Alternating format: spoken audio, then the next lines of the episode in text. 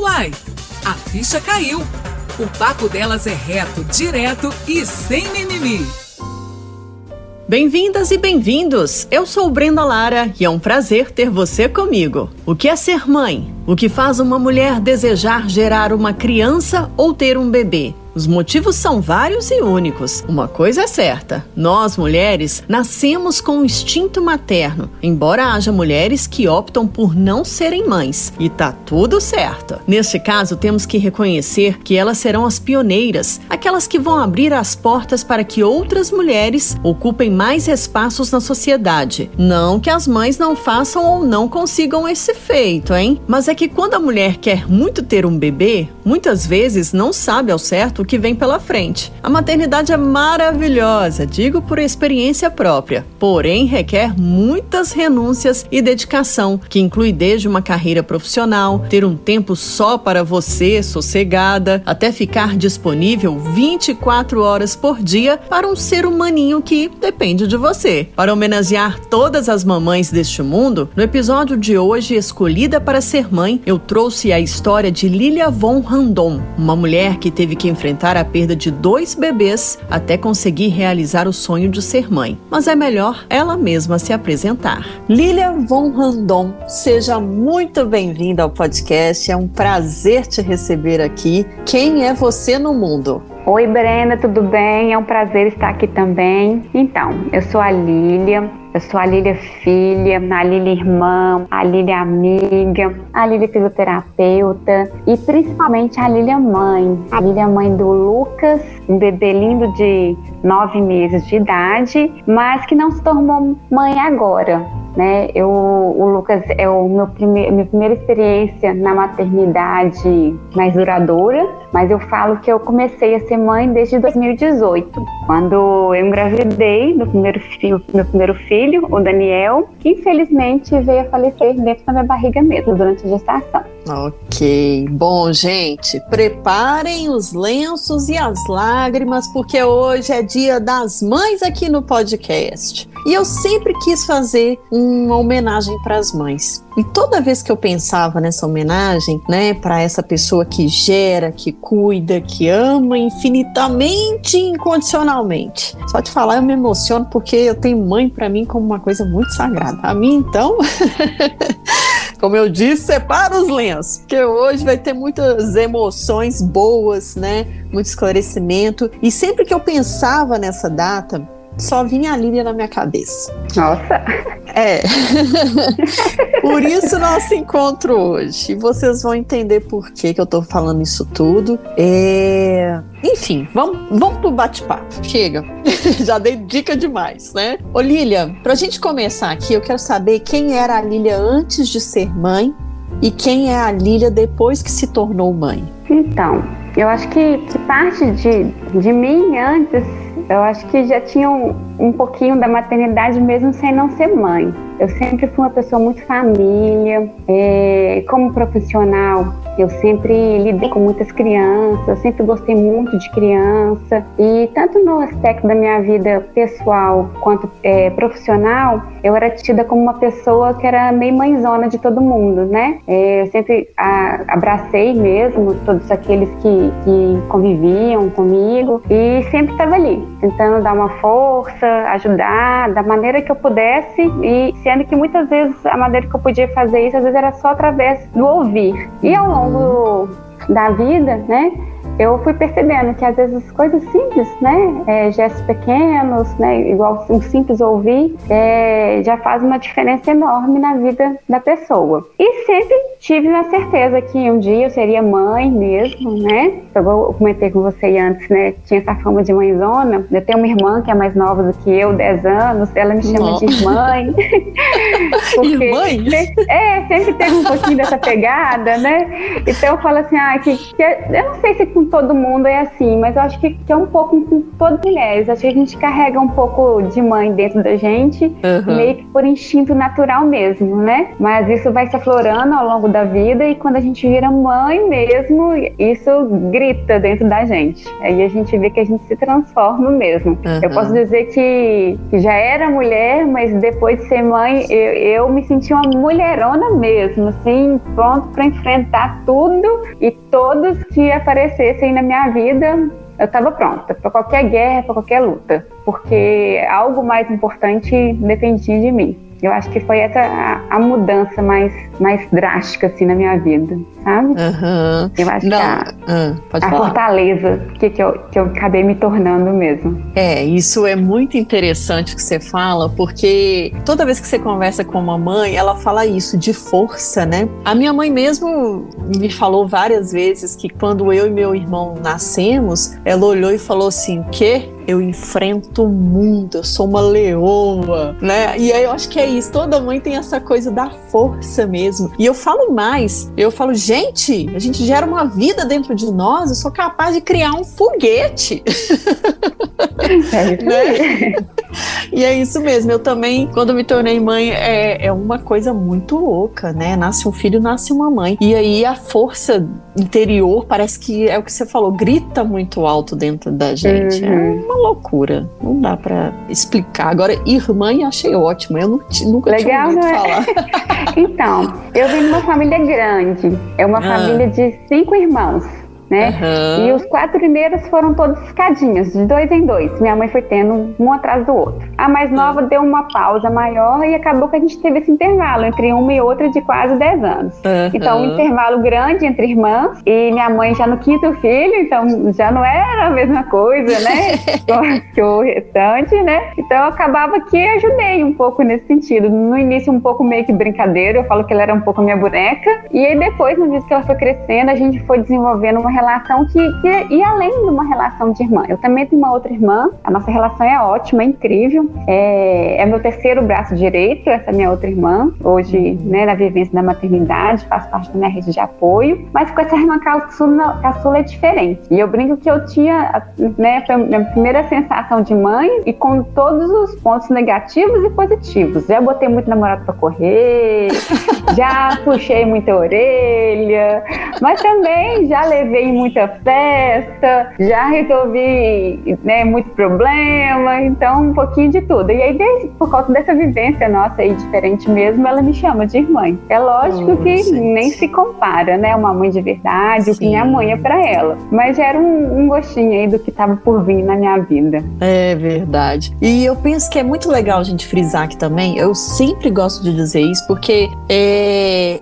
quando fala muito de mãe, dessa coisa da gente vir com esse instinto materno, eu gosto sempre de dizer para que aquelas mulheres que não se sentem mães, que nunca tiveram desejo de ser mães, que elas sintam-se tranquilas, que elas sintam-se acolhidas e abraçadas, porque se não são essas mulheres que muitas vezes reivindicam é, a liberdade de não serem mães para poder, por exemplo, seguir uma carreira, é elas que estão abrindo caminhos para nós mulheres também, né? Seja na é ciência, é seja na engenharia, seja uhum. é, como professora, seja, enfim, em vários, em várias partes do mundo, enfim. Então eu gosto de frisar isso, eu só tô abrindo esse parêntese porque primeiro não se sintam excluídas desse nosso bate-papo, né, Lília? Porque a intenção não é essa. E também quem tem mania de apontar o dedo e achar que mulher nasceu para ser mãe, pode parar com isso. Principalmente cobrar de quem não quer ser mãe. Porque, gente,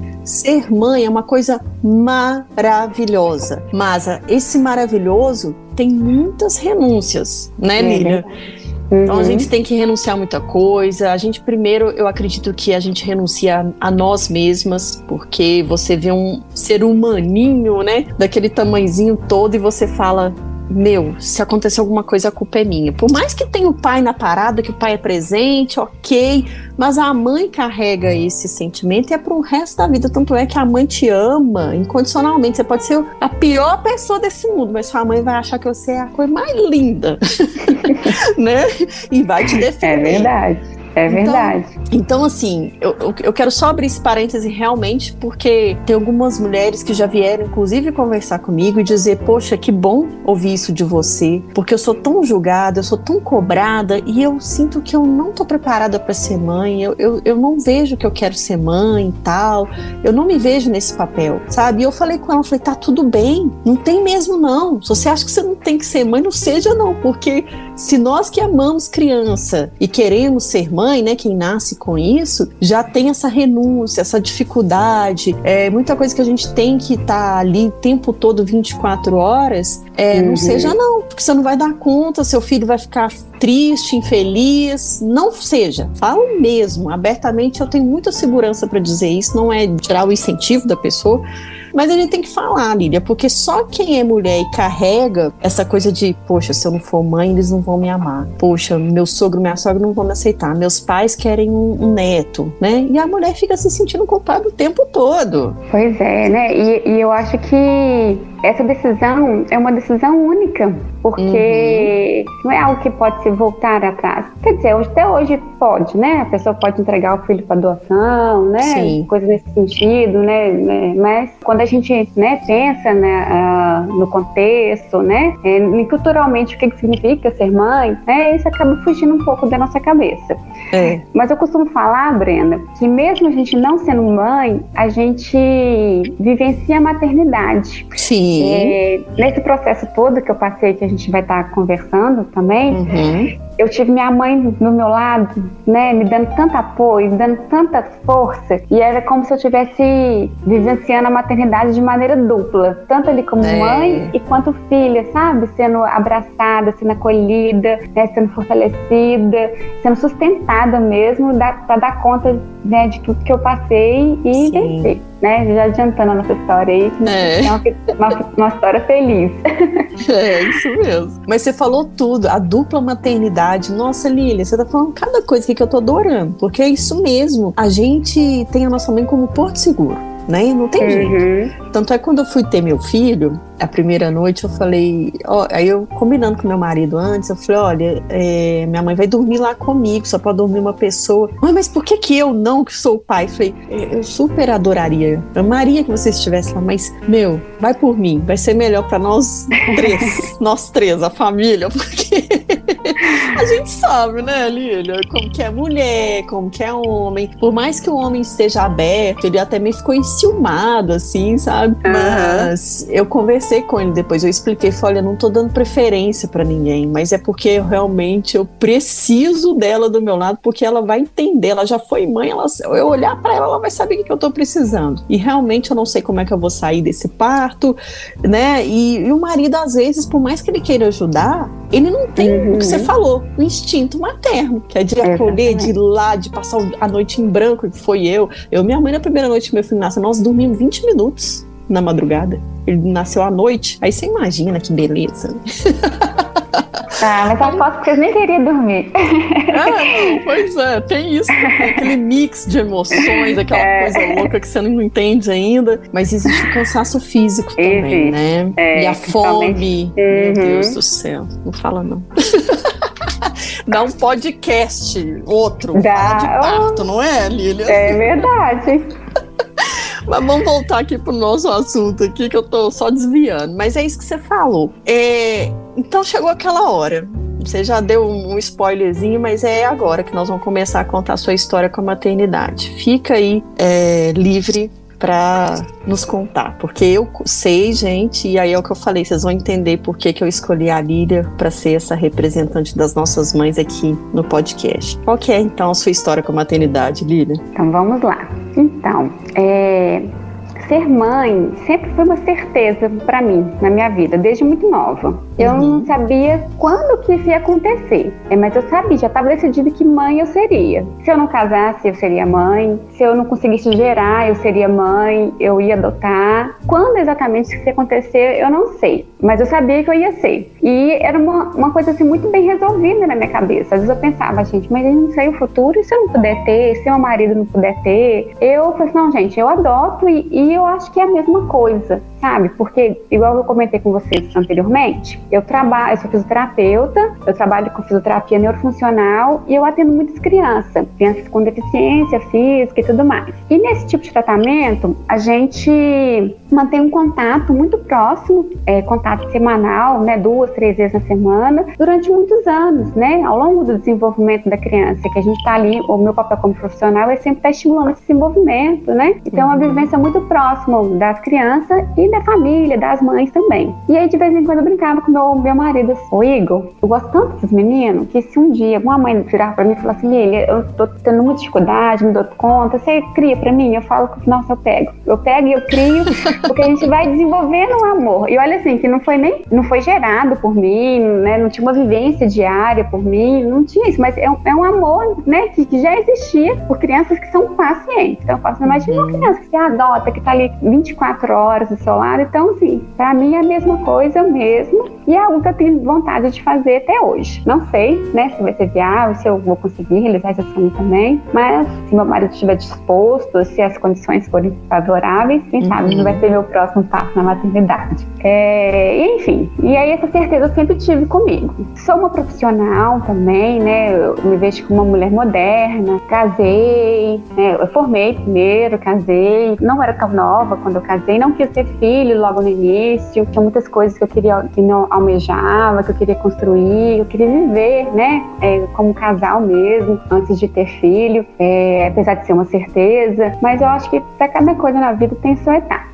E aí eu fui protelando isso ao longo dos anos, né, sempre tendo uma meta nova, alguma coisa que eu queria fazer antes, planejar. Eu tenho um perfil de ser um pouco controladora, sabe, de planejar muitas coisas antes de, de executar. E é uma das coisas que eu aprendi também com essa história toda minha, que não dá para controlar tudo. Verdade. E eu fui protelando isso, mas eu tinha em mente, até por ser profissional de saúde, que essa protelação ela tinha um limite. É, eu pensei, não, tem que ser antes dos 35, porque eu já sei que após os 35 o processo de gravidez começa a ficar um pouco mais complicado. Não é isso que eu quero para mim, não é isso que eu quero pro meu bebê.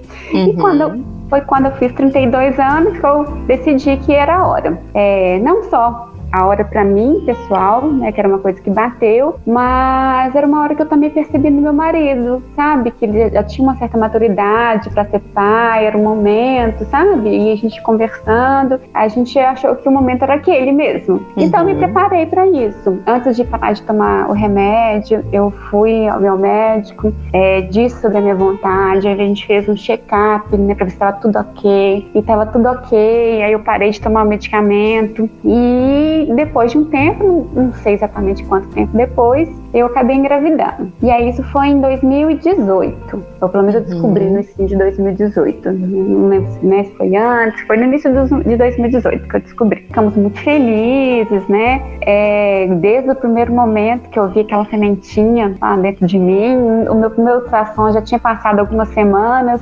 é, já deu para ouvir o coraçãozinho. Então, assim, a, ali eu já me senti mãe, pelo primeiro momento. Assim. Até quando eu peguei o resultado lá do sangue, eu acho que eu não tinha me sentido ainda não. Mas na hora que eu fui fazer o ultrassom, que eu vi aquele batimento cardíaco, falei, gente, tem algo maravilhoso aqui dentro de mim. E, e seguimos né, o processo né, de gestação, tudo é, dentro do que a medicina fala mesmo hoje em dia. Eu era uma pessoa saudável, não, não era considerada uma pessoa uma, uma gravidez de risco. Continuei exercendo minha profissão, sempre conversando muito com a médica sobre o que, que eu fazia na minha profissão, o esforço físico que era necessário algumas vezes para atender meus pacientes. E ela sempre disse, falou, não, isso não, não prejudica, pode continuar trabalhando. Mesmo assim, eu dei uma reduzida, eu trabalhava muitas horas diárias, eu achei que não seria legal, não seria saudável, e fomos levando. Logo no, logo no início, não, mais ou menos com 15 para 16 semanas, eu tive um pequeno sangramento. Fui, procurei ao médico, fez todos os exames que deveria ser feito e, olha, foi constatado que não tinha nada errado, estava tudo ok, que alguns sangramentos no início da gestação era normal, que não era para preocupar, que estava tudo bem. Seguimos normal o processo da gestação. Quando foi no dia 28 de setembro, a gente, nessas datas a gente não esquece. Uhum. Eu levantei para trabalhar, uma sexta-feira, fui trabalhar a parte da manhã normal. Eu já estava voltando em casa para poder almoçar em casa, comer uma comidinha mais saudável. E aí eu cheguei em casa por falta de meio-dia e comecei a sentir alguns desconfortos. Aí deitei um pouquinho para descansar, suspendindo os atendimentos da parte da tarde. E aí na hora que eu deitei para descansar, eu percebi que estava tendo padrão de contração. Falei, gente, eu tô com, uma contração forte, eu acho que eu tô entrando em trabalho de parto. Aí liguei para minha médica, não consegui falar, mandei mensagem, não consegui falar. E aquela sensação foi aumentando, fui percebendo que as contrações estavam ficando mais fortes, uma dor mais intensa. E aí eu decidi ir para maternidade. Nem tinha ideia de qual maternidade que eu, que eu iria, porque eu ainda estava completando 22 semanas de gestação. Então, esse uhum. mês é aproximadamente o quinto, quinto mês né? Uhum. E eu nem tinha pensado, porque, né, um pouco mais da metade da gravidez a gente não, tinha decidido ainda que hospital que seria parto, nem nada. Então, é, olhei assim no, no, aplicativo do meu convênio, qual que me atendia, e fui pro hospital. Dentro do intervalo que eu estava em casa, começando a me sentir mal, e até que eu fui admitida no hospital, passou uma hora. Então não foi tanto uhum. tempo assim. Uhum. Mas quando eu cheguei no hospital, eu já estava com muita dor, muita contração. Eu fui atendida muito rápido. E aí já me entraram, entraram comigo pro hospital, me examinaram e falaram: olha, seu, seu, seu filho está nascendo, a gente tem que levar você para a sala de parto. E aí eu já comecei meu desespero, porque a gente que é da, da saúde, a gente entende um pouco das coisas, né? E eu ficava Sim. chorando, pedindo pelo amor de Deus para não deixar meu filho nascer, que ele era muito pequeno, que era por favor, não deixa, não deixa, não deixa. E o médico falou: não tem jeito, já tá nascendo, nossa, vamos pra sala de parto. Aí a gente foi pra sala de parto, na hora que chegou na sala de parto, minha bolsa rompeu e o trabalho de parto parou. Depois que a bolsa rompeu, as contrações pararam, mas a bolsa já tinha rompido, então não tinha como parar aquele processo. Aí eles deram medicamento para induzir o parto e as horas foram passando, foram passando, o parto não acontecia. Cada vez que eles voltavam na sala de parto para avaliar, o coraçãozinho do meu filho, do Daniel, cada vez batia mais devagarinho, devagarinho. Aí naquela situação, o parto não evoluía, não tinha nada que ninguém podia fazer, porque não tinha como regredir aquilo mais para poder voltar para casa e esperar a gestação até o final. O Daniel tinha que nascer. O, Daniel, por estar com 22 semanas, ele não tinha chance praticamente nenhuma de sobreviver. Então eles não optaram por fazer uma cesárea em mim, porque o risco para mim era muito maior para a mãe de fazer uma cesárea, sendo que o Daniel não tinha chances, e resolveram insistir no, no parto normal. E as horas foram passando. Isso era meio-dia, quando foi meia-noite, Daniel não tinha nascido, ainda estava na sala de parto. E aquela situação foi se. Infelizmente, as maternidades não estão preparadas para lidar com esse tipo de situação. Durante esse período de espera, foi assim, um sofrimento muito grande, apesar de de saber, né, como profissional, que 22 semanas é muito pouco, que se ele nascesse, ele viveria só alguns segundos, alguns minutos, que ele não daria conta de, de, de sobreviver fora do útero ainda que só um milagre mesmo para ele conseguir sobreviver. A gente quer que esse milagre aconteça, sabe? Eu, eu mesmo sabendo assim que era 99,9% uhum. de chance, né, que ele não tinha chance, mas eu torcia para aquele 0,0001 e, e rezava e queria que aquele milagre acontecesse. Só que esse milagre não aconteceu. As horas foram passando, passando, o trabalho de parto não foi evoluindo, até que chegou uma hora que eles vieram aferir o batimento cardíaco e eu já não escutei mais nada. Aí foi ali que eu, que eu já soube que o meu Daniel já não estava ali comigo mais. É, eu lembro na época que isso tudo aconteceu, eu fiz um relato e a dor que eu senti era tão forte que era como se eu estivesse sendo baleada, levando um tiro após o outro. O uhum. primeiro tiro foi quando minha bolsa rompeu. E o segundo foi quando os médicos falaram que não ia fazer uma cesárea, que né, não poderia né, optar por isso, porque né, na avaliação deles lá, e eu entendo isso como profissional de saúde, era minha vida que estava em jogo. E a terceira, terceiro tiro, esse foi bem lá no peito, no coração, foi na hora que eu não, não escutei esse coraçãozinho bater mais. Eu fiquei assim, sem chão, sem chão, sem norte. A vontade era de desaparecer. E no meio disso tudo, ainda tive que lidar com muita gente despreparada, de chegar a gente dentro da sala do parque perguntar cadê o neném, olhar minha barriga, falar, não, mas você quase não tem barriga, sabe? É, muita gente despreparada mesmo, de, de não saber lidar com tamanha dor, tamanho sofrimento. Eu até entendo, assim, porque eu acho que eu aprendi também nessa história que a gente precisa ter empatia com todo mundo. Então eu, eu vejo que essas pessoas são lidadas, é, são treinadas para aprender a receber uma vida, né? E, uhum. e muitas vezes não são preparadas para lidar com, com, a perda dessa vida. Uhum. Inclusive com o médico, eu briguei com o médico no dia porque trocou o plantão, aí chegou o outro médico, e aí toda hora o médico vinha fazer toque, está evoluindo está evoluindo. Já tinha horas que eu estava lá e chegou uma hora eu falei assim, está evoluindo? Então me fala como que está evoluindo? Quantos graus de dilatação que eu estou agora? Porque eu cheguei aqui, eu estava com tanto. Cadê o padrão que eu não estou sentindo? Aí não, porque você está anestesiada. Eu falei, não, mas a anestesia já passou. Aí eu já estava movimentando pernas, estava sentindo tudo normal. Uhum. E eu não estou evoluindo. Assim, olha, eu já sei, eu já sei que meu filho já não está aqui mais. Eu quero que isso acabe né, é, é tormenta demais, eu, eu, preciso sair daqui, né, não, eu não consigo mais uhum. saber que ele está aqui dentro de mim, sem vida, e não tem nada que eu possa fazer. Aí o médico brincou e falou assim, olha, eu tô pegando seu caso agora, o mim tá começando agora. Eu falei assim, olha, para que serve prontuário? O prontuário existe para você chegar e examinar para saber o que acontece com o seu paciente. Uhum. Você tá chegando agora, mas eu tô aqui já há horas. É, eu, eu, quero respostas. O, o, que, que vocês vão fazer? Porque eu tô vendo que a situação está só piorando, piorando. Eu já perdi meu filho. Daqui a pouco eu tô indo junto com ele. E uhum. ninguém faz nada. Ninguém faz nada.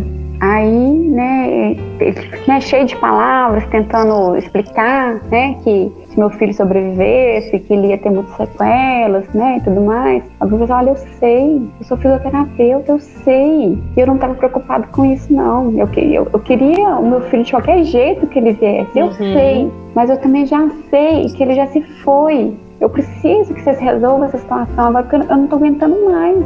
Eu não tô, eu já, já passou do meu limite. Eu não uhum. consigo mais. Eu não consigo mais.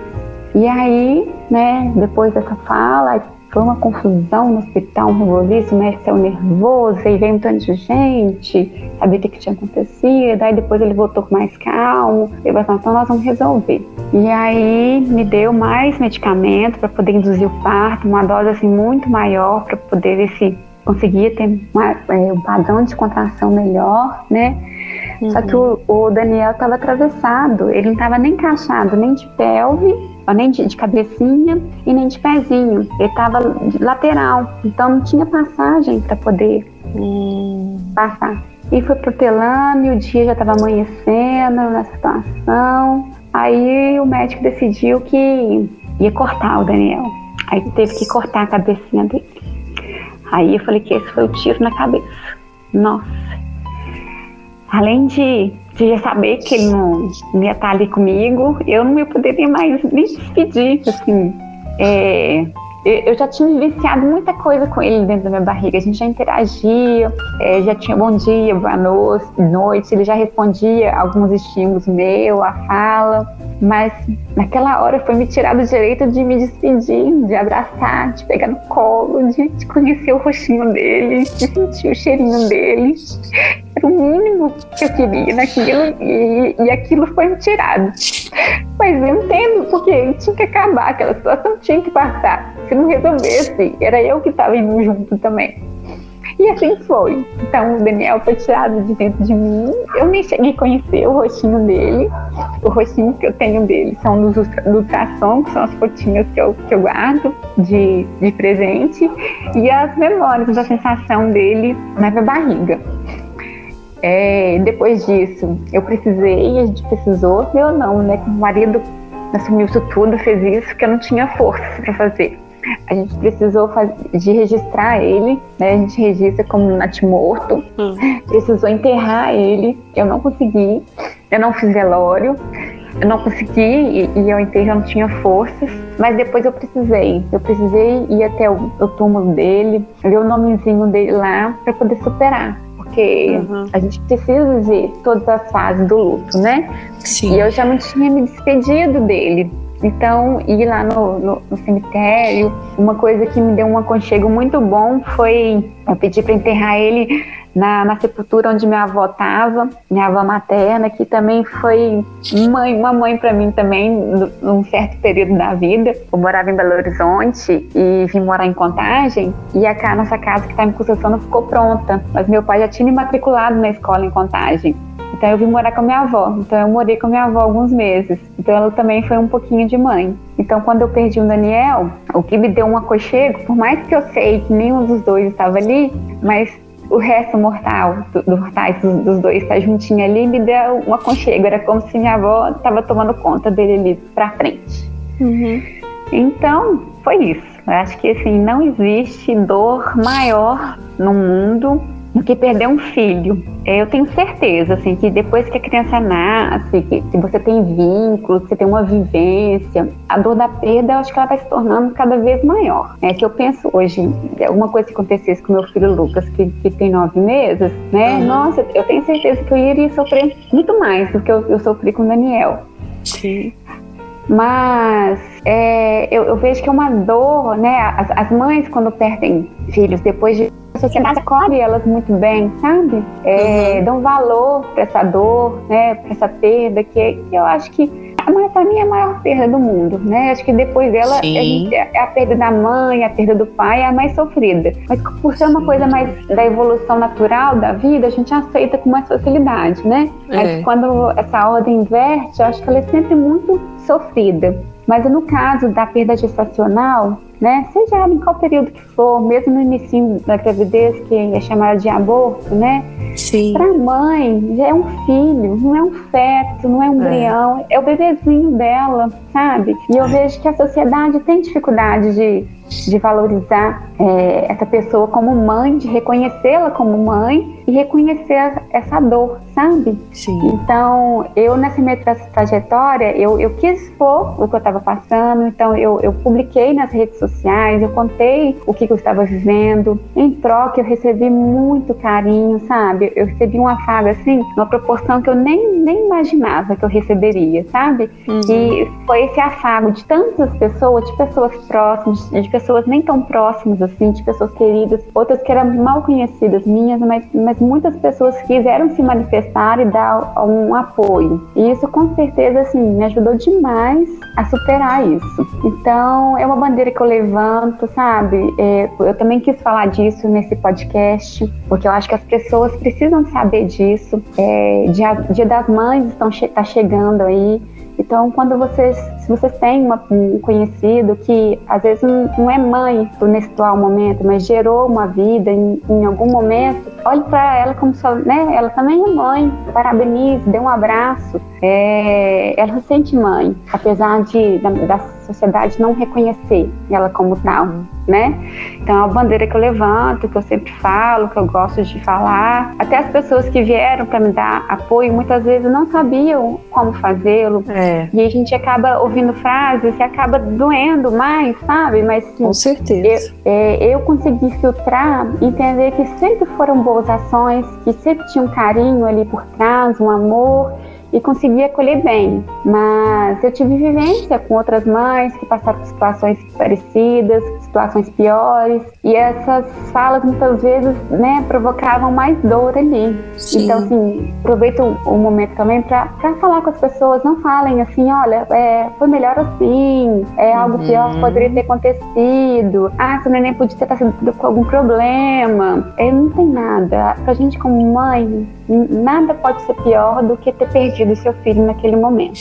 Então, o, o, que, que as pessoas podem fazer? Reconheça a dor, fala, olha, sei que a dor é forte, imagino o que você está sentindo, ou não imagino porque eu nunca passei por isso, uhum. mas eu estou aqui, Sou solidária à sua dor, é o que você precisar, estou aqui. Um abraço, um afago, uma oração. É isso que a gente precisa ouvir, sabe? É, que a gente vai ter outros filhos, que a gente tem a possibilidade de ter outros filhos, muitas vezes é, é a realidade, né? A, a, uhum. Às vezes nem a realidade de uma ou outra, mas isso não faz a dor ficar menor, entendeu? É. é quem, quem é mãe de mais de um filho sabe que cada filho é único, né? Cada tem a sua importância E o amor ele vem para somar, ele não vem para para substituir, né, nem para dividir. Sim. E o Daniel ele veio para isso na minha vida, para me mostrar o, o gostinho de, de ser mãe, de sentir um, um, o maior amor do mundo, por mais que depois eu não sabia o que, que eu fazia com tanto amor que estava dentro de mim, para onde que eu mandava esse amor, que ele não cabia dentro de mim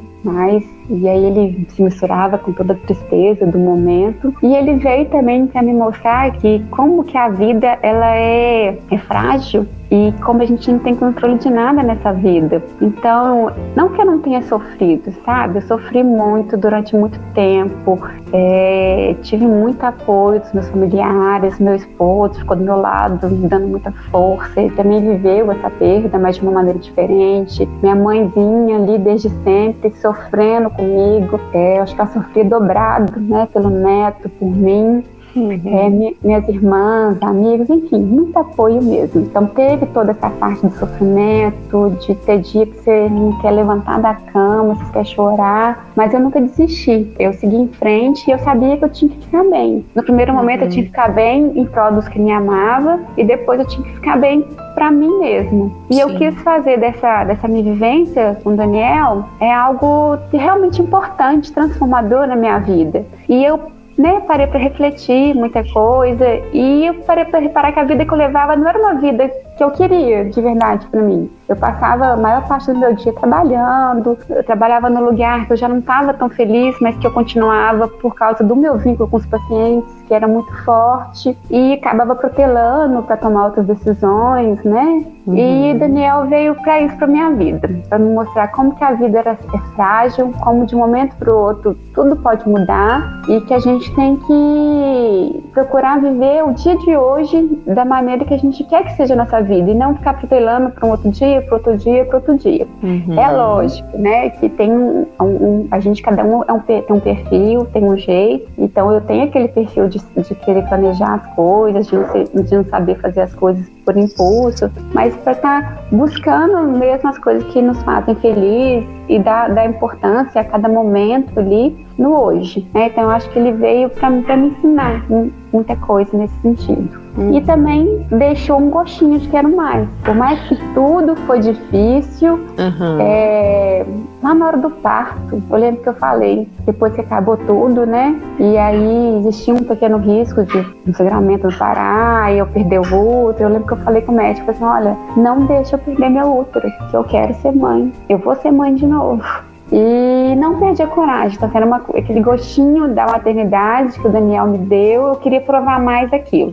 Uhum. E conversei com Deus, né, sou uma pessoa de fé, né, e falei, olha Deus, eu quero e minha vontade, é, mas seja feita a sua vontade. Se não for para ser, né, se tiver um significado maior aí, que eu não engravide. Eu não, né, que eu não engravide, depois eu, a gente vê o que que faz, se adota, né, eu vou ser mãe. Uhum. E aí passou seis meses, eu engravidei novamente a engravidei novamente, né, com um pouco de medo. É, até essa gravidez eu passei sim, por vários processos investigativos, eu precisava saber o que, que tinha acontecido direitinho para evitar que acontecesse de novo. Uhum. Tive muitas respostas, mas algumas respostas ficaram em aberto. A certeza, a certeza do que tinha acontecido nunca tive. Uhum. Mas eu fui atrás até onde era possível. Fiz exames genéticos, tudo que era possível fazer eu fiz para me dar uma uhum. segurança maior para não passar por isso de novo.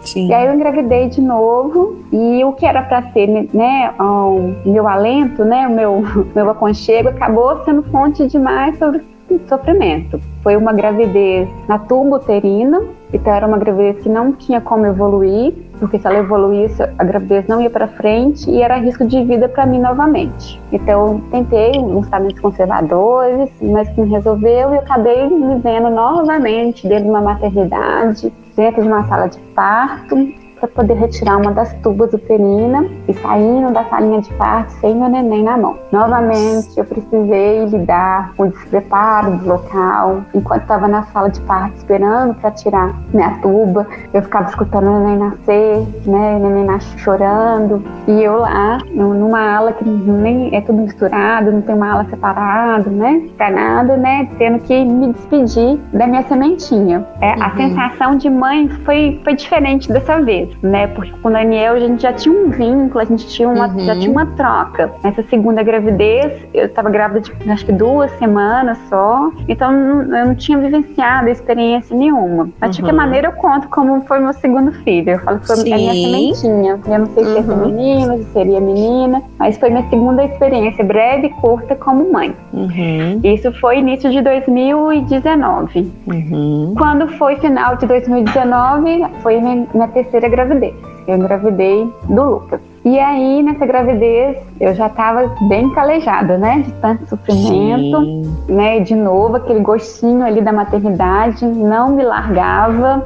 Novamente, eu conversei com Deus. Se não fosse para ser, eu aceitava, que eu tentaria de outras maneiras. Mas a sensação de gerar uma criança dentro da gente, ela é incrível. Eu queria sentir aquilo e eu queria levar aquilo até o fim. Eu sonhava em escutar aquele chorinho do neném na sala de parto, sabe? De escutar meu filho, né? uhum. né? Era meu sonho viver aquilo. Então eu não desisti segui em frente, aí engravidei. A gente não ficou naquela é, neuro que às vezes a gente fica, né? Querendo engravidar, marcando o tempo que vai ovular, uhum. porque a gente achou que talvez isso até atrapalharia. Seguiu a é. vida normal, fazendo as coisas que a gente tinha que fazer. A gente não estava evitando e deixamos ao, nas mãos de Deus mesmo. Se for para acontecer, vai acontecer. E aconteceu. Aí eu engravidei no finalzinho de 2019, no dia 31 de, de dezembro de 2019 eu fiz o teste que confirmou que eu estava grávida. Foi uma virada de ano assim bem especial, nunca vou esquecer. E começamos aí uma nova rotina de cuidados. Dessa vez eu estava com muito medo, né? Eu estava trabalhando novamente. E, apesar do, do, do, médico que me acompanhava na época falar que estava tudo bem, eu ia trabalhar, sempre voltava do trabalho chorando, com medo, achando que algo ia acontecer. Uhum. E aí até que eu conheci a doutora Rita, especializada em gravidez de alto risco. Várias pessoas já tinham comentado dessa doutora Rita ao longo dessa trajetória toda que eu já contei para você. Hum. E ela chegou até meu marido através de uma indicação de uma cliente e ele me vendo naquele desespero, naquele medo todo, e não, vou te levar lá. Nós vamos lá, custe o que custar, a gente vai dar um jeito, vamos lá. E aí fui nessa doutora Rita e foi a primeira médica, olha que eu passei por várias nessa trajetória toda, Imagina. que eu me sentia acolhida de verdade, sabe? Que eu senti que uhum. realmente importava comigo, importava com meu bebê e que realmente queria fazer diferente, entendeu? Uhum. Eu cheguei a escutar de outros médicos muito assim, ah, na terceira vez que acontece, a gente investiga, entendeu? Eu falei, como assim? A pessoa tem que morrer três vezes, que nem eu morri, para depois procurar saber o que acontece, que três vezes é normal? Não, não pode ser assim, isso não é o normal.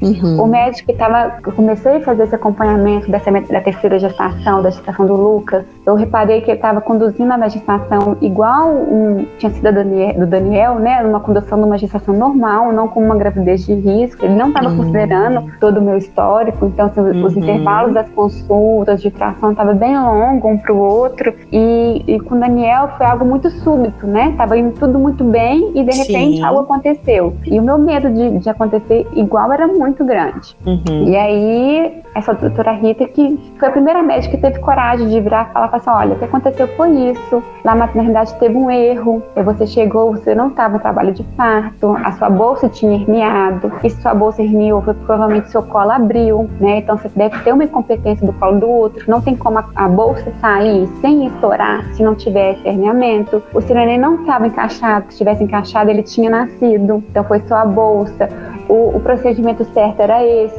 tinha que ter controlado a sua contração, colocado sua bolsa para dentro, costurado, te dado antibiótico. E é difícil a gente ver um médico que tem coragem de, de, de, de, de colocar, de falar, olha, o colega não teve a atitude mais, mais correta, poderia ter feito diferente. Uhum. Então, ouvir isso foi muito doloroso, porque eu pensei, olha, eu poderia estar com o Daniel aqui, né? Uhum. Mas enfim, aí também ela falou que, é, que é, é para fazer isso tudo exigiria uma certa destreza do profissional, que num plantão nem sempre tem esse profissional disponível, que não era certeza, mas era uma chance. E eu consegui entender, né, como profissional uhum. da saúde, que às vezes a gente tem situação que a gente tem que fazer escolhas, tomar decisões e que nem sempre elas são assertivas. Então, uhum. Então doeu muito ouvir que as coisas com o Daniel poderiam ter sido diferentes, mas não adiantava, né, eu ficar pensando nisso, que agora eu, eu tinha o Lucas e eu tinha que lutar pelo Lucas. Eu tinha que chegar uhum. com o uhum. Lucas até o final da gestação. Ela me propôs um tratamento que eu tinha que fazer uma cerclagem, que era para costurar o, o, útero antes que o útero começasse a abrir. Então, isso foi feito logo no início, na 14 semana de gestação. E a gente foi fazendo um acompanhamento bem de pertinho. Toda semana eu tinha consulta com ela, fazia ultrassom para ver o que estava acontecendo, para qualquer sinal diferente, né, a gente tomar as medidas necessárias. Uhum. E nesse, né, nesse acompanhamento pertinho, quando eu cheguei nas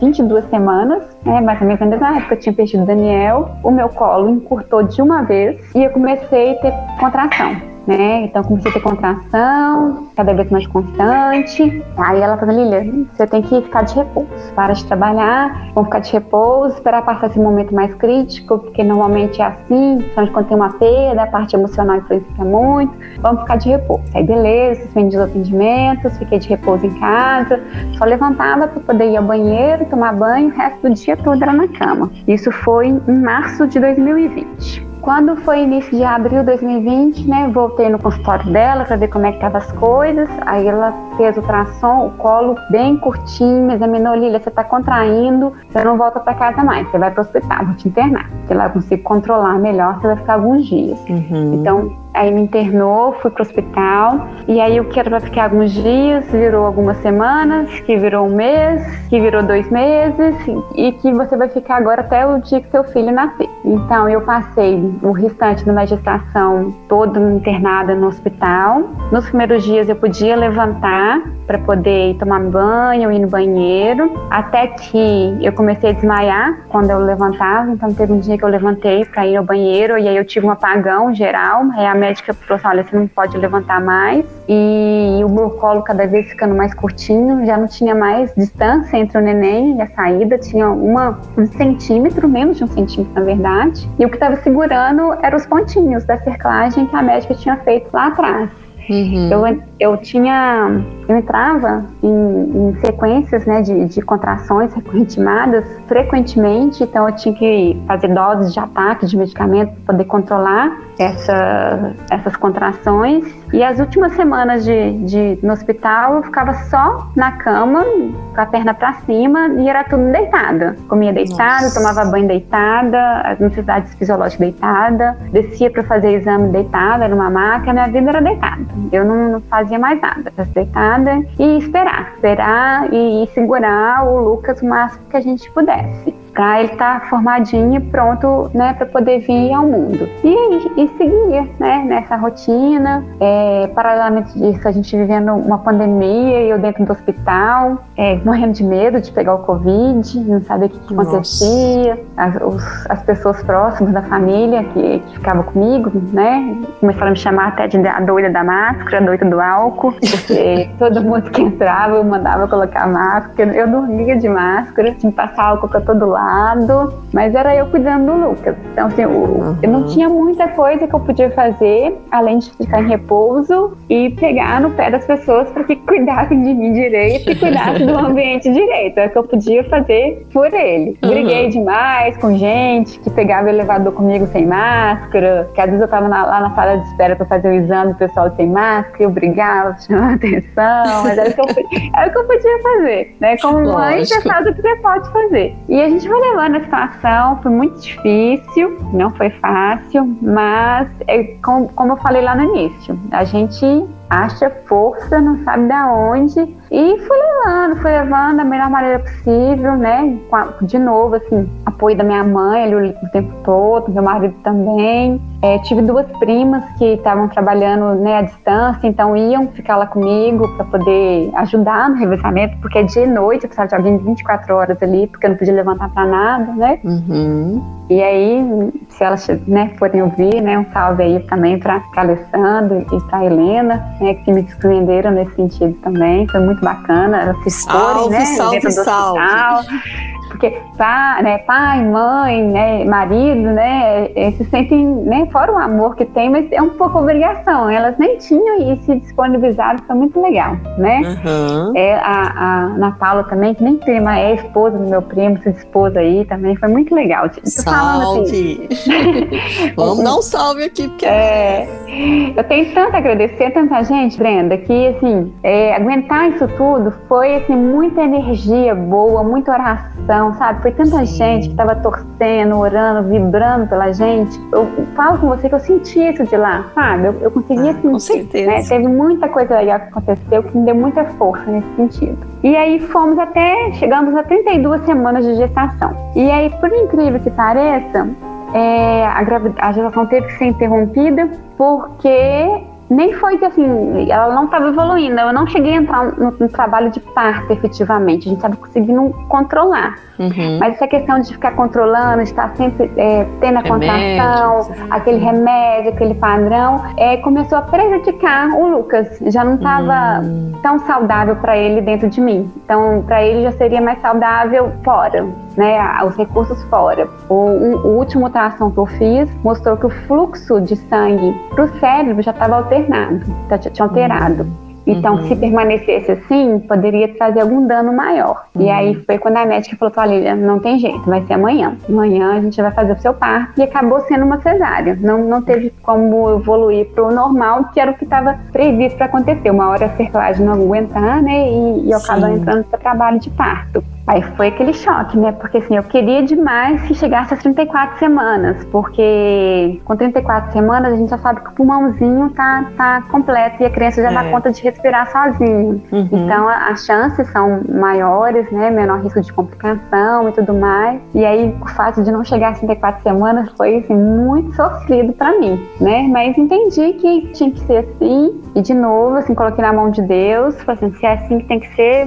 vamos, vamos para mais essa. O meu parto foi um parto completamente desconstruído, é uma experiência foi, foi triste também, sabe? É, aconteceu uma coisa muito chata com o anestesista, ele não conseguia me anestesiar, e ficava tentando e errava e me dava choque. E eu desmaiava e voltava. Que é, isso, acabou é, Mas dá choque que você fala como assim? Ele errava o, o uhum. lugar da anestesia e pegava alguma raiz nervosa. Ah, Aí dava um, um, choque na minha perna, assim, uma dor, e ele insistindo, tentou acho que cinco, seis vezes, não conseguia, até que resolveu chamar um colega, e já tinha passado 40 minutos. Aí o colega veio, primeira tentativa, me anestesiou. Assim, eu, nossa, fiquei revoltada, assim, porque eu já estava muito debilitada pela situação nossa, toda, parou, né? É. Então aí nesses 40 minutos eu tive assim três breves desmaios, né, passando mal, né, com vômito, porque assim, eu tava, ficava só deitada, então ficar sentada eu já não tolerava mais aquela uhum. posição. E aí eu fiquei muito nervosa, aí eu tomei anestesia, e aí a, a, a sensação era que eu não estava conseguindo respirar, mas nem era, sabe? Era mais de ansiedade, e esse anestesista sem paciência comigo, falou, você tá respirando, olha isso, tá respirando. Então, assim, nossa, de, depois de tudo que eu tinha passado, eu, acho que eu não merecia passar isso. Mas claro. passando, né, porque eh, tinha algo maior ali por fim, né, e aí tinha que ser. É, logo depois meu marido chegou, ficou lá comigo, então, né, ajudou muito. Até então eu tava sozinha, me sentindo muito vulnerável. Até isso a gente passa, né, se é. tivesse, é... infelizmente. Né? E olha que a minha sala de parto estava lotada porque como o Lucas já né, sabia que era prematuro, já desceu uma equipe do, do CTI infantil, né, para uhum. receber. Então tinha pediatra, tinha fisioterapeuta, uhum. tinha enfermeiro, todo mundo especializado só para o Lucas e mais a equipe que estava me atendendo, para me atender. Então estava uhum. bem cheia a sala. E ele fez olhava isso. Pra, ele fez isso, todo, mundo. todo mundo. Eu olhava para as pessoas assim, todo mundo horrorizado com o que estava acontecendo, mas ninguém tinha coragem de, de se posicionar, de falar alguma coisa. Mas enfim, né, aí anestesiou me deitaram, começaram a fazer a cesárea. E aí, na hora que o Lucas nasceu, eu desmaiei. não, não vi nada que tirou ele. Mas aí rapidinho eu voltei. E aí eu voltei e escutei um chorinho lá longe, bem longe, assim, bem fraquinho. Aí eu falei assim, Lucas? Aí a médica respondeu: Ah, é o Lucas, o é ele, o, o, choro tá baixinho assim, porque ele tá dentro da, da incubadora e tal. Que eu já tava preocupada de eu percebido que o, que o choro tava baixinho. Mas uhum. na verdade, eu nem tava ligando pra ele, eu tava tão feliz de estar tá ouvindo o chorinho dele. Apesar de ter um chorinho fraquinho lá longe. Uhum. Nossa, assim, foi uma alegria, assim, que, nossa, eu esqueci tudo que eu tinha passado até ali. Foi assim, nossa, emocionante. Isso, Aí trouxeram ele, aquela coisinha menininha pequitinha, mais mais linda do mundo, trouxe assim pertinho de mim para me dar um beijinho. e falou: Olha, mãe, já estão subindo que a gente tem que cuidar dele agora. Aí eles, uhum. né, subiram com ele pro CTI, né, levaram um pouquinho de leite meu para dar para ele. E aí foi, esse meu guerreirinho nasceu, né? Foi começar a batalhinha dele lá em cima. E eu na minha batalhinha lá embaixo também, acabando de me recuperar. E aí, no primeiro dia, eu não consegui visitar ele, porque eu não conseguia ficar sentada.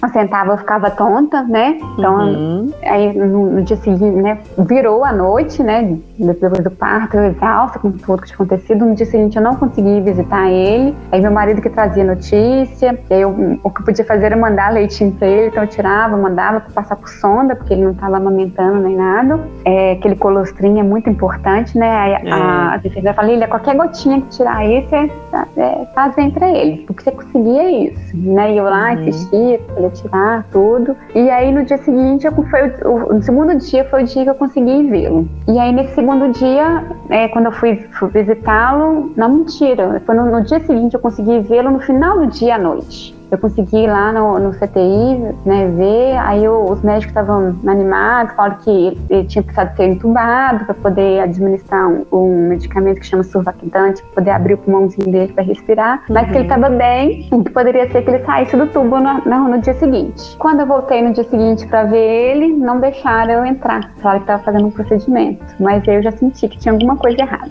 Ai, meu Deus do céu. Aí, naquele desespero, liguei pro meu marido, meu marido estava trabalhando, não podia ir lá no hospital, saber o que tinha acontecido. Minha mãe estava comigo de novo, a mãe ali do lado, né, dando todo apoio, todo suporte. Eles não queriam dar notícia, aí eu liguei lá no CTI depois para saber por que não tinha deixado eu ir. Aí falaram que era pra eu ir lá em cima com meu marido pra gente conversar pessoalmente. Nossa senhora, eu quase morri nessa hora. Ai, minha mãe não queria que eu céu. subisse.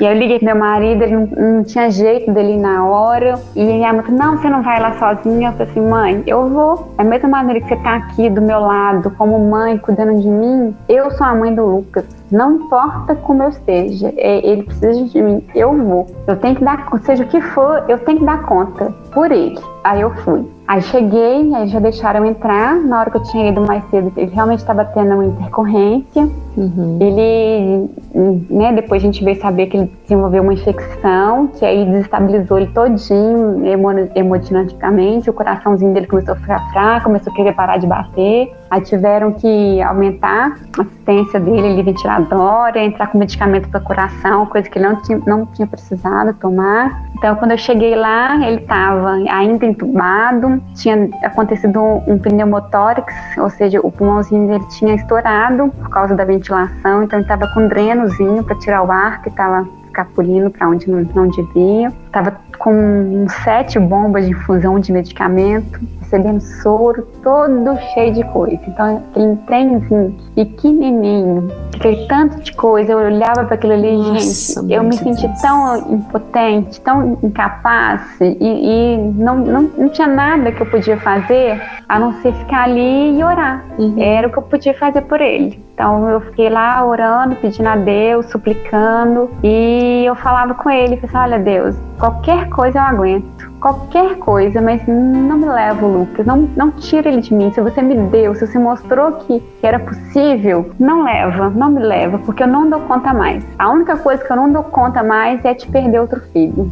Aconteça o que acontecer, o que, o que for, eu dou conta, mas não, não me tira ele. Era a única coisa que eu não queria que acontecesse. E aí começou essa jornada. No total foram 24 dias no CTI. Eu, na primeira semana de CTI, eu ainda estava internada no hospital, me recuperando, então era mais fácil, né? Uhum. Nas outras semanas eu estava em casa, então eu ia, meu marido me deixava no hospital, ia trabalhar, eu passava o dia lá com ele. Normalmente eu ia no final da manhã, no início da tarde tarde, passava a tarde, ficava até a noite e meu marido me buscava. E ali o Lucas aos pouquinhos foi respondendo. Então ele foi melhorando, foi melhorando, saiu da ventilação, foi só para uma ventilação menos invasiva, depois saiu dessa ventilação também, ficou só na sondinha, depois aprendeu a mamar madeira, depois aprendeu a mamar no peito e depois continuou mais alguns dias até ganhar 2 quilos para poder receber alta e vir para casa. Uhum. Nesse período, eu aprendi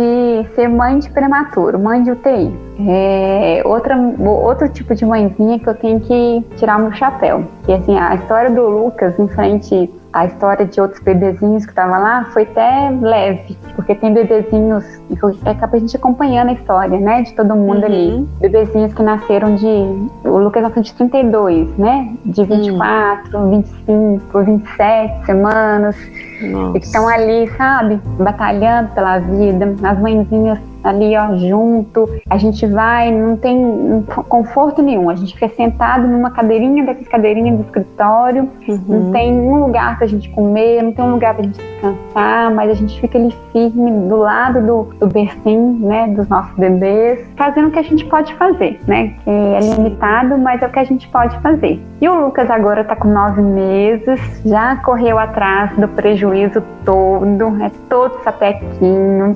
Ontem ele começou a engatinhar, já tem dentinho. e é a minha alegria, assim, né? É difícil, igual a gente comentou no início, né? A gente é. tem um lado instinto, tem um lado que a gente estuda, o que a gente estuda, às vezes a gente nem consegue colocar em prática. E a vivência vai nos ensinando a ser mãe, né? A ser mãe o melhor que a gente consegue ser. E para mim hoje não tem nada melhor que acordar e, e olhar para aquele roxinho aqui do meu lado. Assim, é um sonho mesmo que se concretizou. Tudo, tudo que, que eu passei, por mais difícil que foi, desde a história lá do Daniel, eu tudo eu passaria de novo, do jeitinho que foi, para estar tá vivendo o que eu tô vivendo hoje, porque é bom demais. Ai, gente, eu não tenho nem o que falar depois disso tudo. Vocês aí estão ouvindo aí, então, vocês devem estar tá sentindo a mesma coisa que eu. Porque, olha, é o, que eu, é o que você falou lá no meio da conversa. Às vezes a gente não tem nem o que dizer para uma mãe que perde um filho, porque é como você falou. Se você perde o marido ou esposa, é viúva, é viúva, né? Se o filho perde os pais, é órfão. Mas para a mãe que perde um filho, para o pai que perde um filho, não tem explicação, não tem nem definição, né? Justamente é. porque a dor é muito grande realmente. E só quem é pai, quem é mãe que sabe, gente. Não adianta tentar. É o que a Lília falou. Foi muito bom você ter falado. Não diga coisa do tipo, fale coisas do tipo, porque eu ia te perguntar né? Uhum. E porque isso aí é o que você falou, não é maldade, a pessoa às vezes não, não sabe é. o que dizer mesmo, ela quer só confortar, mas ela também é o que você falou, nós não somos é, ensinados a lidar com luto, parece que é um tabu que a gente não pode, uhum. a gente não pode adentrar isso daí, é melhor, não, é, vamos ficar meio afastado, vamos... não, gente, é, é o que a Lília falou, não tem o que dizer, não diga nada, só fala assim, ó, se você precisar de alguma coisa, eu tô aqui, pronto, é isso aí. né? Lília, é suficiente, porque naquele momento é o momento da pessoa e ninguém pode falar isso ou aquilo, ou julgar aquilo ou aquilo outro, porque o que tem de juiz também nesses momentos, né, é, é impressionante. Mas eu só queria voltar algumas coisas que a gente não pode deixar também de passar sobre essa questão que você falou do hospital, de manter mães que abortam e mães que ganham bebê no mesmo lugar. E sabe é. onde que eu observei isso? E foi bom você ter falado quando eu fui ganhar meu filho. Porque uhum. naquele momento de loucura que eu fui para a sala das mães, de repente eu fui olhando, em algum momento eu consegui parar e, e reparar cada mãe que estava ali. E eu vi que uma delas não tinha um bebê. Pois é. E ali, ali a minha ficha caiu, eu falei assim, peraí, será que ela abortou? E ela tá na mesma sala das mães que ganharam seus bebês? É isso mesmo? Eu juro para você que naquela loucura isso ficou na minha cabeça, que eu falei, gente, que crueldade, a mulher já perdeu o bebê uhum. e fica no meio de um monte de mãe que tá comemorando a vida de uma criança que tá vindo agora. Como assim? Eu achei que aquilo ali era, não, eles devem ter esquecido, a outra sala tá cheia. Eu sei lá, aquilo não entrou na minha cabeça, Lília, que eu falei, não, isso não é proposital. E aí eu não sei se existe uma lógica e você que é da saúde talvez você vai saber se é melhor deixar essa mãe que abortou com outras mães, por mais que seja doloroso ver elas comemorando uma vida, porque aí uma levanta a outra, ou não. É, é, melhor que tenha mesmo as mães que abortaram no lugar delas, que elas se apoiam do mesmo jeito, porque uma vai dar força ou vai chorar junto, não sei, né? E deixar as mães que estão comemorando, porque sinceramente, para mim, seria terrível ficar na sala onde que as mães estão comemorando o nascimento de um filho. Então, Brenda, eu acho que eu posso hoje falar uhum. é, sobre três óticas bem diferentes. Eu posso dar minha opinião como profissional da saúde, Ótimo. Eu posso falar como uma mãe que perdeu um filho Sim. e uma mãe como tem, teve com seu, seu filho nos, nos braços Exato. também. Então, eu, eu consigo ver a situação sobre os três pontos. Em nenhuma delas, eu acho que o, que o ideal é que elas sejam a, a, a, alocadas no mesmo ambiente. São momentos completamente diferentes. Exato. E para cada situação, existe uma certa, um, um certo tipo de acolhimento diferente.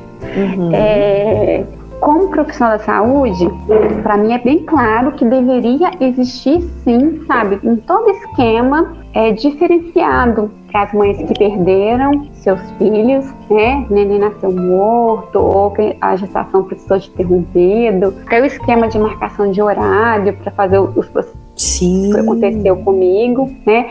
Tanto no, naquele primeiro momento que eu perdi o Daniel, quanto quando eu voltei à sala de parto para poder fazer o procedimento de retirada de uma das tubas, eu ficava escutando outras crianças nascerem, chorando. E não que a gente deseja mal para ninguém, né? Sim. Não é isso, longe disso. Mas dói na gente, sabe? Pensar assim, olha, era para eu estar passando por isso e eu não estou passando por isso. Então eu acho que dá para fazer um, uma relocação, sabe? É, programar horários diferentes. Sim. É, não, tal dia da semana, nesse horário, a gente vai reservar para fazer esse tipo de intervenção. Ou então deixar, né, são várias salas de parto, uma sala mais afastada, uma porta mais abafada. São pequenas Sim, coisas. E a, é, e até com psicólogo também, é, que pode né, dar aquele atendimento, receber aquela mãe que acabou de perder a criança. Uhum. Outra coisa assim que me chamou muita atenção quando eu precisei de retirar uma das tubas, que dentro da sala de operação tinha um bercinho, sabe? É umas coisas pequenas, mas uhum. me remeteu a tudo que eu tinha vivido anteriormente, entendeu? Hum. É, é não poderia ter tirado aquele bercinho dali? Tinha necessidade Sim. de deixar aquele bercinho ali? Não, é umas coisas pequenininhas, mas faz, faz Não sai diferença, da cabeça. É, é, poderia ter um, um código, um, um treinamento para as pessoas saberem que naquela sala ali a pessoa está de luta, quando tem que ser diferente, você não pode entrar igual você entra na sala de uma, de uma pessoa que acabou de, de ter um filho, né? Uhum. E colocar uma mãe que perdeu o seu filho com uma mãe que está com seu filho no colo é cruel para as duas. É, é cruel não, mas eu, não respeitar exato. a dor de quem perdeu e quem ganha, tá com seu filho ali no colo fica constrangido às vezes não, e acaba eu fiquei... não curtindo o momento da maneira que poderia ser curtida, não é verdade? Não, eu fiquei, porque de repente eu tava ali super feliz vendo meu filho, mas quando eu olhei aquela mãe sem a criança, e por algum momento eu fiquei olhando aquela mãe que eu falei, ah, o bebê dela deve estar tá chegando. Não, deve ter acontecido alguma coisa, ele vai chegar. Não, ele não chegou. Então, assim, aquilo para mim, eu juro que eu, eu, eu fiquei quieta. É o que você falou, eu, eu me senti repreendida na minha felicidade. Uhum. E aquela mulher não olhava para lugar nenhum. Ela olhava para frente, porque a, a, onde ela foi colocada era onde era a porta da entrada, sabe? Então era uma porta que não tinha porta, na verdade, era uma entrada. O olhar dela era fixo ali. Parecia assim: eu não quero ver essas mães comemorando. Essa é a impressão que eu tive, porque ela não olhava para os lados, ela ela estava olhando para frente o tempo todo que eu pude observar ela. Então, essa é uma das coisas, Lívia, que eu vou correr atrás para procurar entender das maternidades, tá? Eu Ai. prometo a você e a outras pessoas que estão nos ouvindo que eu vou eu vou correr atrás disso, porque foi bom você ter voltado nesse assunto, mas continue, por favor. Tem, tem que ter um preparo diferente, assim, né? sabe? A gente precisa receber um, um, um acolhimento diferente. É, eu sei que às vezes, né, o sistêmico, a dinâmica é complicado, mas pequenas coisas dá para fazer e já, já mudaria muito a vivência de cada um nesse sentido. Agora, você falou uma coisa que aconteceu na a sua experiência, né? Uhum. E me lembrou de outra coisa. Depois que a gente perde o neném, parece que as pessoas ficam com medo de contar para você que tá grávida. É tem, verdade. Tem, tem uma, uma questão assim, sabe? Como se você fosse desejar que acontecesse com ela o que aconteceu com você, entendeu? Uhum. Ou então, às vezes, quem tava grávida na mesma época fica sem graça de de falar, né? É, eu sei que eu, eu, não vivi muito isso, não, mas assim, eu me relacionei com grupos de, de pessoas que estavam passando por aquilo que eu estava passando, que o escutar e o, e o falar, ele ajuda muito nessa na elaboração de todo esse processo. Eu ouvi muitas queixas nesse sentido, sabe? De, de mães de, de de sentir assim, né, que é como se é, elas fossem desejar mal pro bebê da outra, alguma coisa nesse é. sentido. Então, assim, para as mães que estão ouvindo, gente, não pensem isso. A gente jamais, jamais vai, jamais, vai, quer que ninguém viva o que nós temos, porque uhum. é muito uhum. sofrido, entendeu? Então, assim, nosso olhar nunca é esse. Né? O nosso olhar no máximo é passar, ah, meu bebezinho poderia estar assim também e não tá. Não, mas é bom você falar mas, isso mesmo, porque existe. É, isso é muito não, real. Não levem para esse lado, não. É, outra coisa também interessante nesse assunto, Brenda, hum. é que depois que eu, que eu relatei a minha perda, né, nas redes sociais, eu não imaginava quantas pessoas conhecidas minhas que já tinham passado por algum processo de, de, perda, às vezes mais no início da gestação, e que nunca não tinha nem coragem de falar, entendeu? Como se aquilo fosse uma coisa errada, como se fosse uma falha delas. Sim. E eu acho que as pessoas não precisam, né, não, não deveriam ter, ter vergonha de falar, de expor suas dores, suas perdas. Tudo bem que cada pessoa tem um perfil, né, não precisa colocar isso em redes sociais, mas até de familiares, gente próximos, e que eu nem fazia ideia, porque eu acho que na sociedade ainda existe parece que uma culpa, né? Parece que a mãe fez alguma é. coisa errada, né? Por é. isso que, que, a gestação não foi até o final, né? Como se ela tivesse é. feito alguma uma conduta errada. Então eu percebi isso também.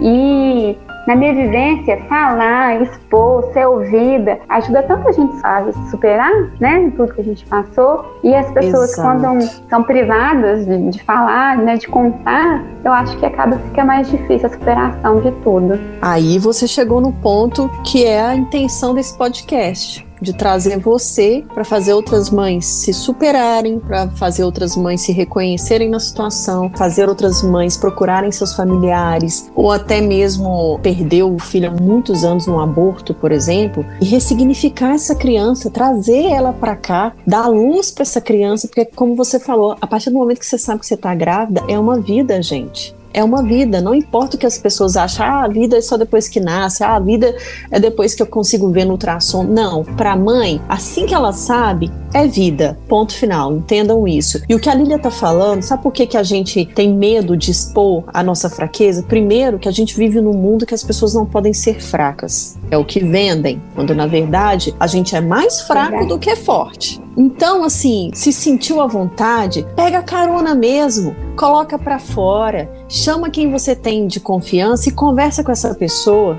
É, não sei se tem jeito, Brenda, mas se tiver jeito depois, você pode divulgar aí nas redes sociais também. Se alguém passou por alguma coisa parecida, quiser desabafar, quiser contar a sua história, né, é, trocar experiência. Então, gente, o que a gente precisa é ter coragem de encorajar outras pessoas a dizer o que elas estão sentindo. E é o que a Lília falou, empatia. E você não precisa ter palavra bonita na boca, não, nem frase feita. Simplesmente diga: olha, eu tô aqui para te ouvir, tô vendo que você talvez não pode estar bem, quer alguma coisa, quer contar alguma coisa? Livre-se dos seus julgamentos, só ouça. Faça uma escuta amorosa com essa pessoa. Porque é o que a Lília falou: se a gente não fala, se a gente tem vergonha, se a gente acha que tem que ser forte o tempo todo, é onde a gente se engana, porque é muito, a gente é muito mais fraco do que forte. Mas a gente precisa, que a Lília falou, rede, rede de pessoas, uma rede de apoio com quem você possa contar e contar de verdade. Né? Se você não puder ser essa pessoa, também deixa a pessoa lá. Não vai, como se diz, não pode ajudar, não atrapalha, né, Lília?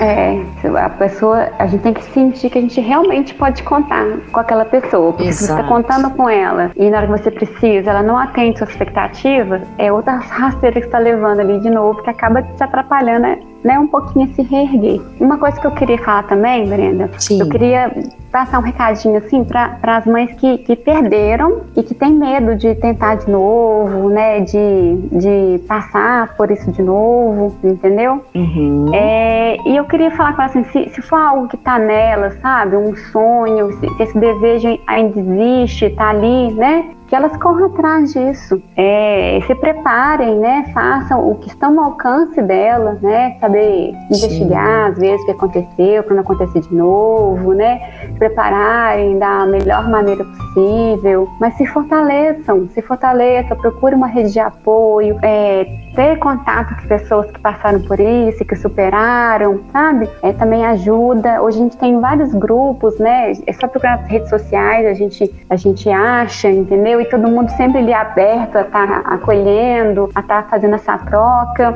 porque na minha experiência, eu ouvi muito, ah, quando você tiver outro, você vai esquecer. Não, a gente não esquece não vai esquecer outra, nunca. Outra burrice também que as pessoas é, falam para outras pessoas. Exatamente. É, sempre lembro do, do, Daniel. Por exemplo, as coisinhas do Daniel não, não tive coragem de dar para ninguém acabou que eu tive o Lucas, né? E algumas eu uso pro Lucas. E eu falo com ele: olha, isso aqui foi do seu irmão mais velho. Herança do, do, seu irmão mais velho, você sabia?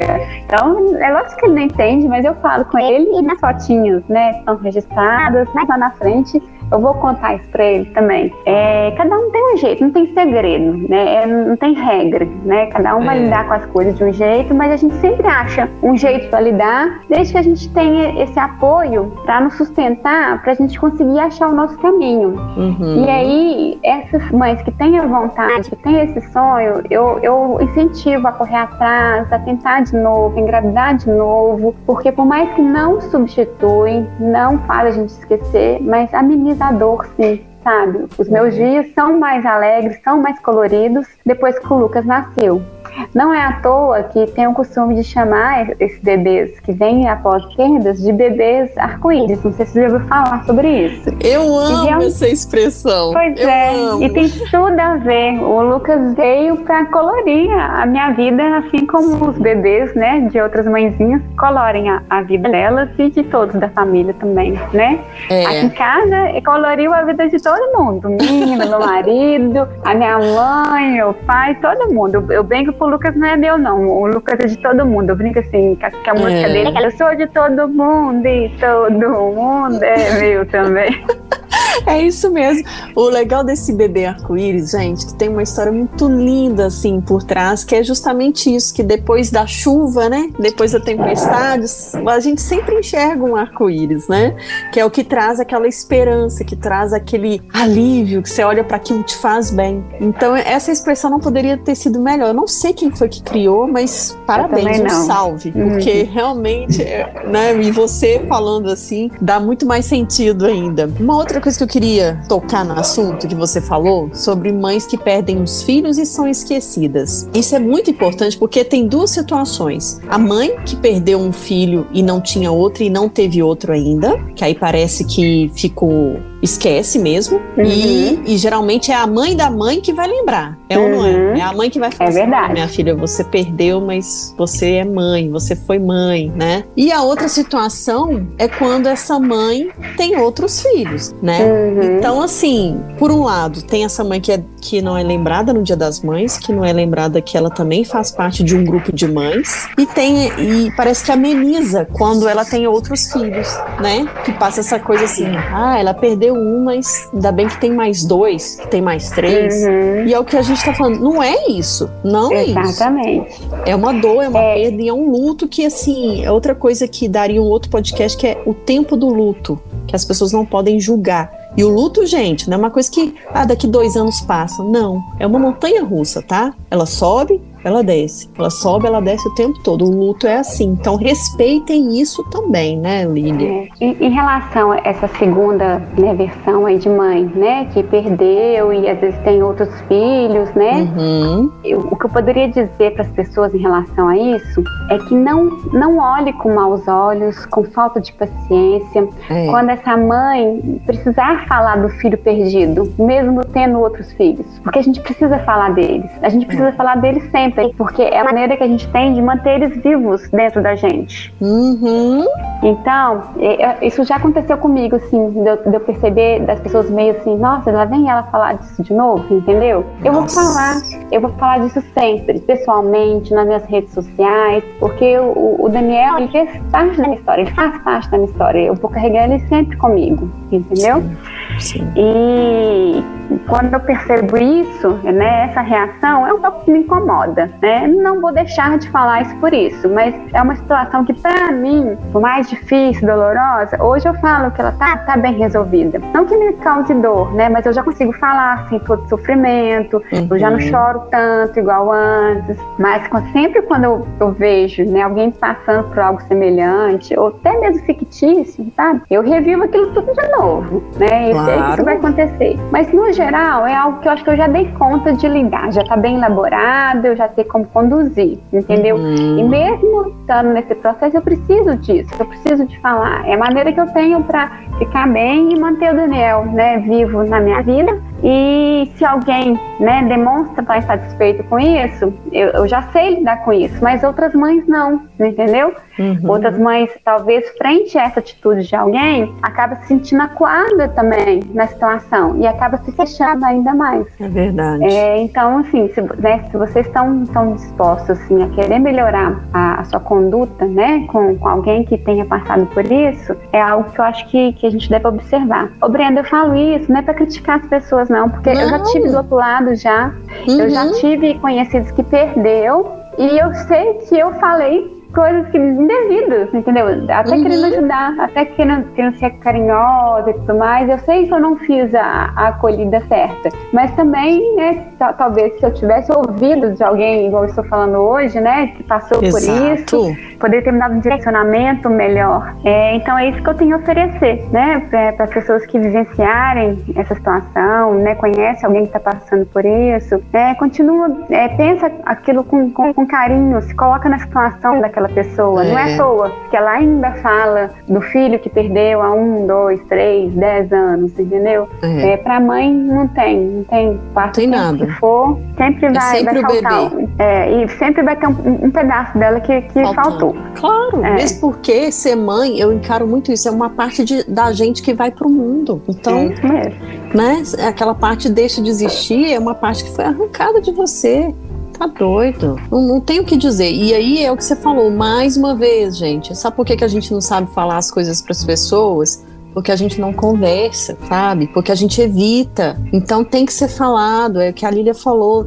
Tem, ouve essa mãe. Ah, passou 10 anos que a pessoa morreu. Às vezes é uma, é uma senhora, né? Uma mãe senhora, já com seus 80 e tantos anos, e ainda fala daquele filho que perdeu. Uhum. Então, quer dizer, não julga não não julga não, não queira passar por essa situação, né, Lília? Eu acho que é isso, que as uhum. pessoas acham que assim, ai, de novo, igual você falou, ai, de novo esse assunto. Meu, você precisa passar para entender o que que essa mãe tá passando, né? O que que ela sente? Não, não precisa. Não precisa mesmo. Então, assim, só acolha. É isso, né, Lília?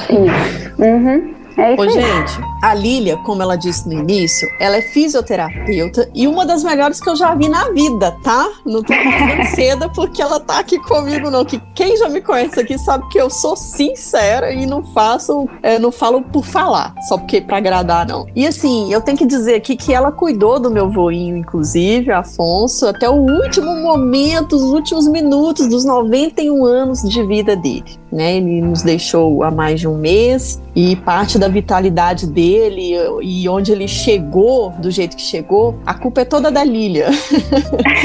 a culpa boa.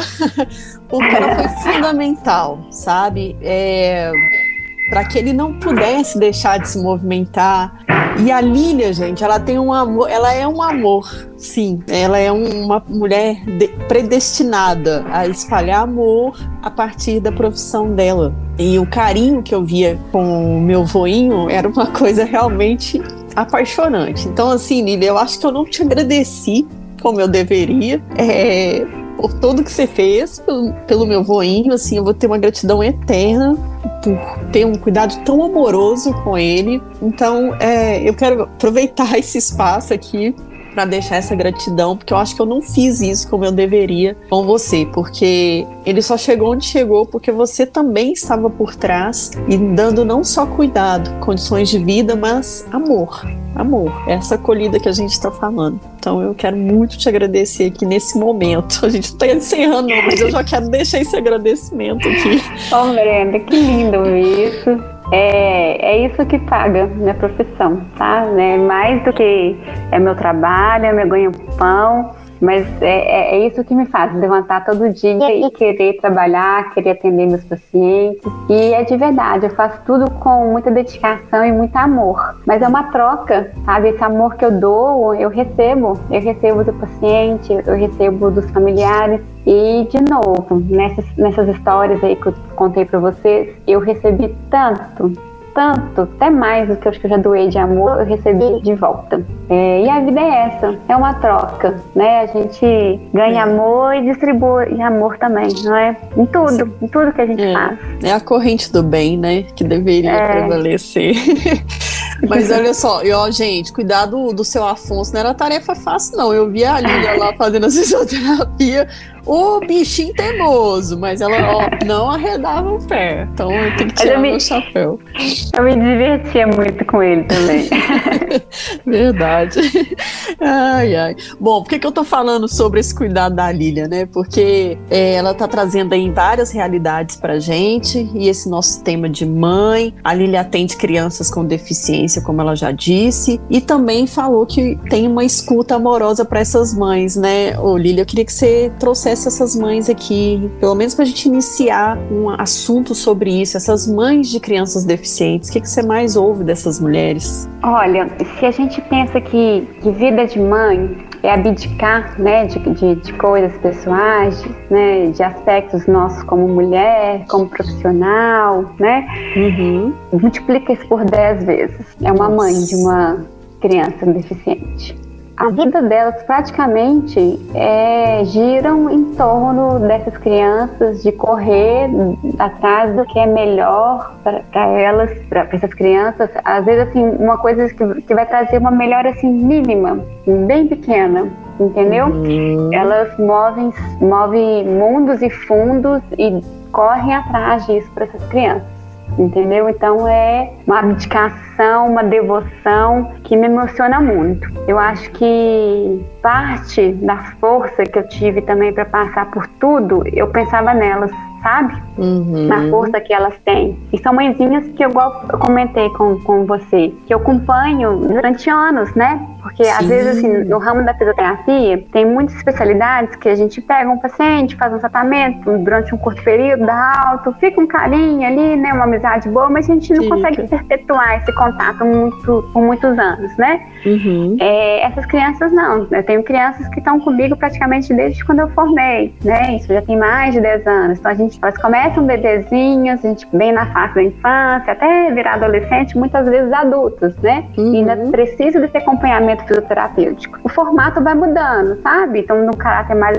assistencial, depois mais um acompanhamento, outros precisam da assistência né, permanente. Então, eu consigo vivenciar de perto como que é, que é a vida dessas mães e como elas são tão pouco vistas também na sociedade, Sim. como elas são tão pouco valorizadas. É, quando a gente vê uma criança deficiente na rua, apesar de eu ter um pensamento diferente, a maioria das pessoas fica com dó, né? não, coitada, é. né? O meu pensamento, a minha vivência é um pouco diferente, porque eu conheço um outro lado dessas crianças. E na maioria delas, elas são muito mais felizes que as crianças que não têm problema nenhum. É uma lição de vida mesmo. Mas enfim, uhum. o foco hum. hoje não é elas, é, é as mães, né? Uhum. Então, sempre tem esse, esse olhar caridoso, piedoso, amoroso pela criança. É, ninguém faz ideia do, do, que, que elas passam, né? De como que é a rotina delas. É. E muitas vezes essa, essa falta de reconhecimento, de apoio, ela vem de dentro de casa, sabe? O pai, o, né, o marido, às vezes até o, é, familiares próximos, por exemplo, a avós das, das crianças, sabe? Uhum. É, muitas vezes culpa essas mães, né, de muitas coisas e chega a ser até cruel, sabe? Chega até a ser cruel, uhum. porque a última coisa que uma mãe quer ver é a criança, né, na situação que ela tá, com as limitações que ela, que ela tem, às vezes Sim. limitações que serão permanentes, e vir, né, pessoas, às vezes até de, de dentro da própria casa, querer culpá-la daquilo por algum motivo, é muito cruel, né? É. Então, de novo, assim, são mãezinhas que, que precisam de uma rede de apoio muito, muito grande também. É, elas precisam ser lembradas que é, são muito importantes como mães, mas que além de mães, elas são indivíduos, são pessoas. É né? Elas Exatamente. precisam receber muito carinho nosso também. Então, é, é, algo que eu, que eu aprendi e, e, que eu sei que é um diferencial meu hum, também em relação a isso, porque elas me falam que elas é, são ouvidas e muitas vezes não tem nada que eu possa fazer por elas, mas eu parar para ouvir e falar assim: eu estou te escutando, eu estou te vendo, a expressão que eu uso é essa. Elas precisam ser vistas, porque uhum. com o passar do tempo, é só a criança enxergada, entendeu? Elas uhum. precisam ser vistas. E às vezes elas estão dizendo algo e ninguém está vendo o que elas estão dizendo, né? Às vezes elas estão pedindo socorro, estão pedindo ajuda e a gente acaba passando despercebido. Isso é um, um puxãozinho de orelha que eu dou para todos os profissionais que trabalham com com crianças que têm algum tipo de limitação, com algum tipo de deficiência. A gente não consegue tratar a criança se a gente não cuidar das mães delas, porque a, a, a mãe dessas crianças serão o, a ferramenta mais assertiva que a gente tem para poder conduzir qualquer tipo de tratamento. É verdade. Tem que partir daí mesmo. Ó, uhum. oh, depois disso tudo que a gente conversou, olha o que, que eu vou te perguntar. Vou pedir para você resumir. O que, que é ser mãe para você? Nossa, ser mãe? Ah, é a coisa mais incrível que poderia ter me acontecido. é descobrir que a gente pode muito mais do que a gente acha que pode. É descobrir que a gente quer ser perfeito e nunca vai ser. Mas ter certeza que a gente está dando o melhor. Ah, não sei. É incrível. É algo que eu respeito e respeito mesmo, né? Igual a gente começou no, no, conversando no início do podcast, uhum. as mulheres que definiram, né, que não querem isso para a vida delas, né? É. E a gente precisa de todos os tipos de pessoas nesse mundo, inclusive dessas. Exato. Essas que muitas vezes são pioneiras de muitas coisas, não que, que as mães não possam ser e, não, e são também, né? Uhum. Mas se você tem uma dúvida, se acha, ah, será? Né? Devo, não devo? Aporte no sim. Então não vai se arrepender. É. é muito bom. tá certo. Bom, em um podcast que fala também para mulheres, o que você, enquanto mulher, espera das outras mulheres? Que elas não tenham medo da vida, medo do que pode acontecer, que, que elas tenham força e, e, coragem de ir atrás do que elas acreditam, independente se é o que a sociedade fala que é o certo ou que não é, mas o que está dentro delas, o que, o que, qual é a verdade delas, o que, que elas buscam, que elas não tenham medo de, de, de assumirem isso e de correr atrás disso. Legal, legal, boa. Um livro, uma série, um filme, uma frase, uma fotografia ou um qualquer coisa. Ó, oh, depois de tudo, a gente ainda pede para a convidada trazer dica. O que, que você trouxe para compartilhar com a gente aqui? Ó, oh, então eu trouxe vários. A princípio achei que era só uma, mas depois que você falou que poderia ser mais, aí eu pensei em algumas. Fica à vontade. Que seria interessante. Então, a primeira delas é sobre o, o documentário que fala dessa perda aí, né, de, de gestacional, perda de filhos. É, para quem, né, quer saber um pouquinho mais sobre isso, saber como se portar perante essa situação, é um, um documentário que eu acho que vale a pena as pessoas assistirem. É, ele é feito por um casal que perdeu também um, uma criança, é, ainda no período gestacional. E aí vai ter um relato de várias mulheres, pais também, que passaram por esse processo da perda, né? Como é que foi com eles, o que que ajudou, o que que não ajudou. Então ele chama Segundo Sol. É, não é um documentário grande, né? É, acho que é cerca de uma hora mais ou menos. É bem bacana, vai, vai é, agregar muito conhecimento, né, para as pessoas que queiram aprender a lidar melhor com a situação. Uhum. E tá no é, YouTube, né? Bom de, é, tá no YouTube. Tá, ok. E na, e na verdade, né, para quem quiser né, conhecer mais, é, esse documentário veio a partir de um, de um projeto, sabe? Que esse casal está fazendo. E eles buscam né, conscientizar mais as pessoas e até atingir o serviço de saúde também, para que essas situações sejam conduzidas de maneira menos dolorosa possível. Legal. É, Tem também, nome o projeto? É tudo o Segundo Sol, tudo a partir ah, okay, disso. Okay. Como, é, chama Projeto Segundo Sol, que acabou resultando nesse, nesse primeiro documentário, mas Legal. tem mais coisas também que eles estão uhum, se dedicando. Tá. É, o que eu poderia indicar é um livro para todas as horas, para todos os momentos, que sempre nos dá alguma resposta que a gente busca é a Bíblia, né? Não sei, uhum. não sei que todo, não é todo mundo que tem a religiosidade, mas eu tenho. Foi algo que me ajudou muito.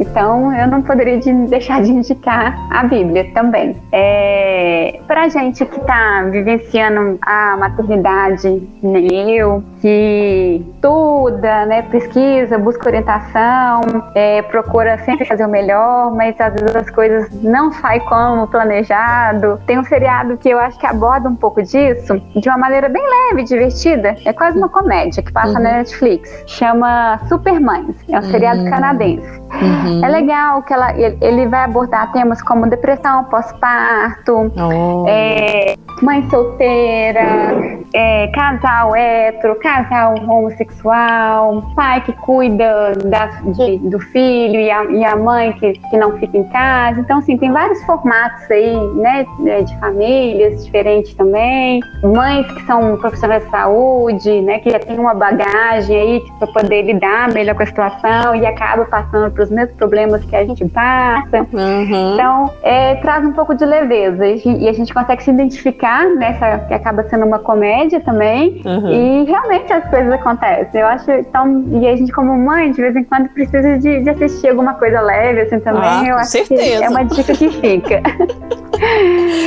e uma dica pessoal minha, que é aproveitar todo momento porque a gente não sabe como é que vai ser o dia seguinte, a hora seguinte. Então, se você está grávida, né, ou a sua esposa, ou, ou algum conhecido, qualquer relação que você esteja, né, aproveita, curte cada momento, cada coisinha, sabe? Gravar aquilo, registrar para posterior, né? Faça. Cada coisinha que vocês fazem juntos é única, é única e, e é especial. Então, assim, Valorize cada coisa mais simples. Outro dia, o meu filho dormiu segurando meu rosto. Oh.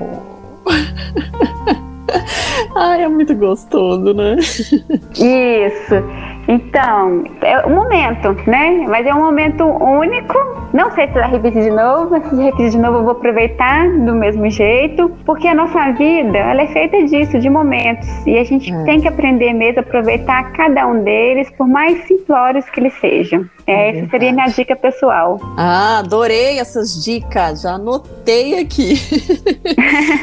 Ó, oh, eu trouxe uma propaganda de 2013 sobre o Dia das Mães da Renner. A Renner não tá patrocinando esse podcast, não, viu, gente? Se quiser, pode também, né, Lili? Não tem problema. É, mas, mas é porque fala muito dessa coisa de mãe, da, dessa renúncia que a gente conversou aqui hoje. E aí a propaganda vem com a seguinte mensagem, né?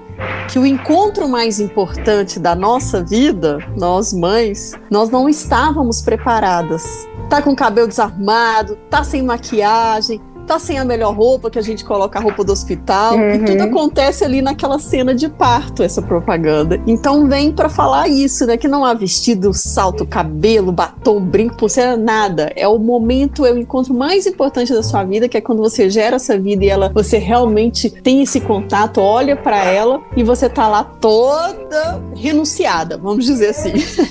Uhum. Eu acho que faz muito sentido que a gente está conversando aqui. É, é isso mesmo. É porque é tão grandioso esse é, momento é, que nada mais importa. É nada importa. A grandiosidade daquilo ali que aconteceu é, é, é mágico. É. E, uma, e para encerrar essa dica, é um, uma frase que é de um autor desconhecido, não consegui achar a autoria, mas que resume tudo que a gente falou. A vida não vem com manual, mas vem com mãe, que é a mesma coisa. Ah, que lindo. É tipo isso mesmo. Não é? Oxe, é. E depois que você vira mãe, é que você recorre muito mais à sua mãe, viu?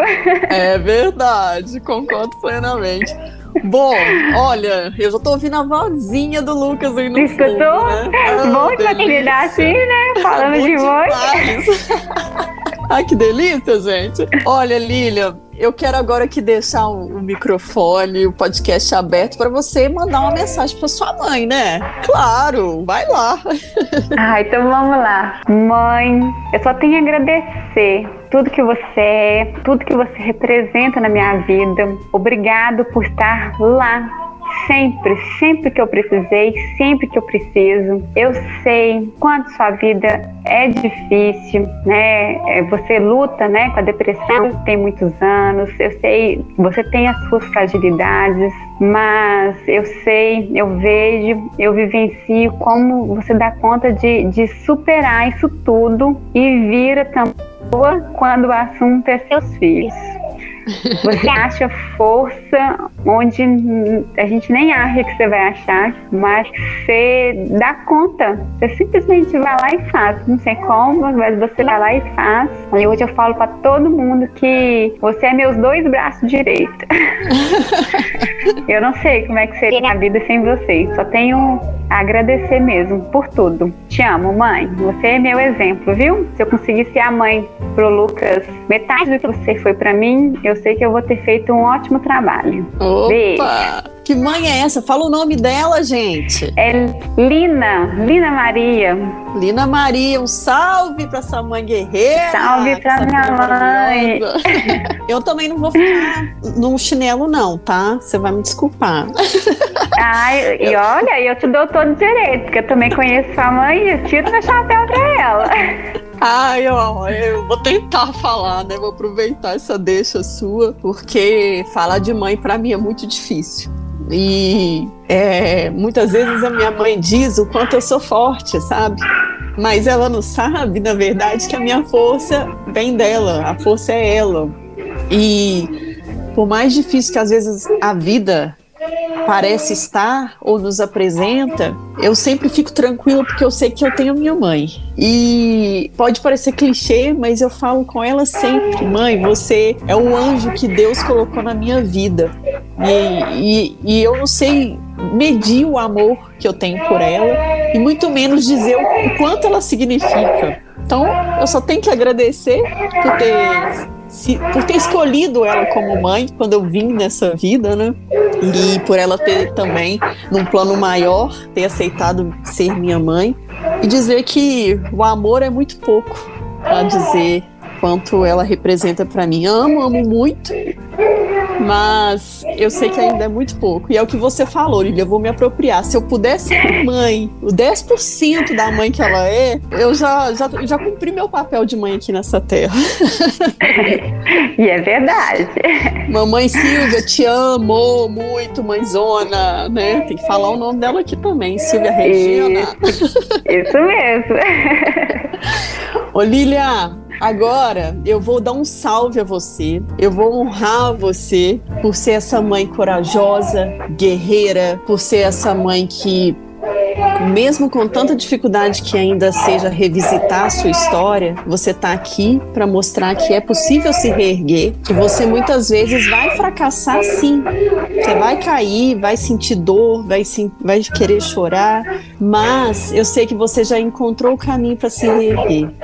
Porque você é um exemplo, é uma inspiração, não se esqueça disso. E que você foi predestinada para ser o maior papel e o melhor papel, na minha opinião. Opa! Eita, Lucas, calma que eu já tô tá acabando. já já te libera, mamãe. É, mas eu preciso dizer que você é inspiração. E, como eu falei, eu sempre pensei em você para homenagear as mães desse podcast, para trazer a grandiosidade da mãe. E, na minha opinião, o papel mais importante que a gente exerce na vida, que é o de mãe. Né? Esse papel que não é remunerado, que é 24 horas por dia, que é amor incondicional. Então saiba que você é tudo isso, você representa isso para mim. E a sua história só comprova o quanto você foi forte e o quanto Deus te escolheu para ser mãe. Jamais se esqueça disso. oh, Brenda, que lindo, linda palavras, viu? Tô muito lisonjeada, muito agradecida. É, não sei se eu sou merecedora disso tudo. claro que Mas é. fiquei muito feliz de ouvir isso, tá bom? Não, mas e é muito feliz também de participar. Não, eu que fico feliz de você ter topado, né? De você ter aberto aqui para nós todas e nos ensinado tanto, viu? Porque eu sei que muita gente tem dificuldade, mas que esse podcast também possa encorajar outras mães, né, que passaram por situação semelhante a falar de suas dores, de chorar e buscar apoio, né, Lília? É o que a gente quer, né? Isso aí, acho que se libertem, né, também. É isso aí. Olha, muito obrigada. Vai lá, corre pro Lucas, dá um beijo nele por mim, diz para ele que ele tem uma mãe incrivelmente incrível. maravilhosa em todos os aspectos, como ser humana. Ó, ser humana, que é isso, Breno? Ser humano, é, fisioterapeuta, profissional, é, amiga, essa pessoa que eu conheço, que eu tenho oportunidade, né, de estar junto e espero que, né, estejamos em outras ocasiões juntas pra gente sempre encorajar outras mulheres. Eu te agradeço mesmo de coração por ter topado aqui. Que isso, adorei o bate-papo. Ó, e é só o primeiro, tá? Entrou aqui e não sai mais. Fica assim. Ah, tô disponível. Pode me chamar. tá bom. Lília, muito obrigada mais uma vez. Um beijo no seu coração e feliz Dia das Mães. E pra você mãe. também. Feliz Dia das Mães, porque eu também te conheço, conheço seu pequeno, sei a super mãe que você é também. Tá bom, vai. Não sei se eu sou isso tudo, não, mas tudo bem. Vou fazer é as. Sim, é sim. Eu tento, não tenha dúvida. Lilia, brigadão. Que Deus abençoe você e sua família. Amém. Beijo, Brenda. Beijo. Quantos ensinamentos aprendemos hoje com a emocionante história da nossa convidada, Lilia von Randon. Ela representou aqui toda a força e todo o amor que uma mãe carrega dentro de si. Que possamos, não só no Dia das Mães, mas diariamente, expressar toda a nossa gratidão por esse ser que é capaz de dar a própria vida para salvar a sua. Este foi mais um podcast Uai, a ficha caiu. Como você já sabe, nosso encontro é toda sexta-feira. Mas durante a semana a gente continua essa prosa no Instagram, no arroba Uai, a ficha caiu. Vai lá, vamos conversar sobre sua mãe. Ah, aproveita para compartilhar com alguém esse episódio. Vamos fortalecer essa rede. Esse podcast também pode ser ouvido diariamente em formato de pílulas nas rádios da Massa em BH e Galáxia em Coronel Fabriciano. Fique à vontade também para sugerir outros temas que você queira ouvir aqui. Um beijo e um salve a todas as mães que dão o melhor de si e não esperam nada em troca. Até semana que vem.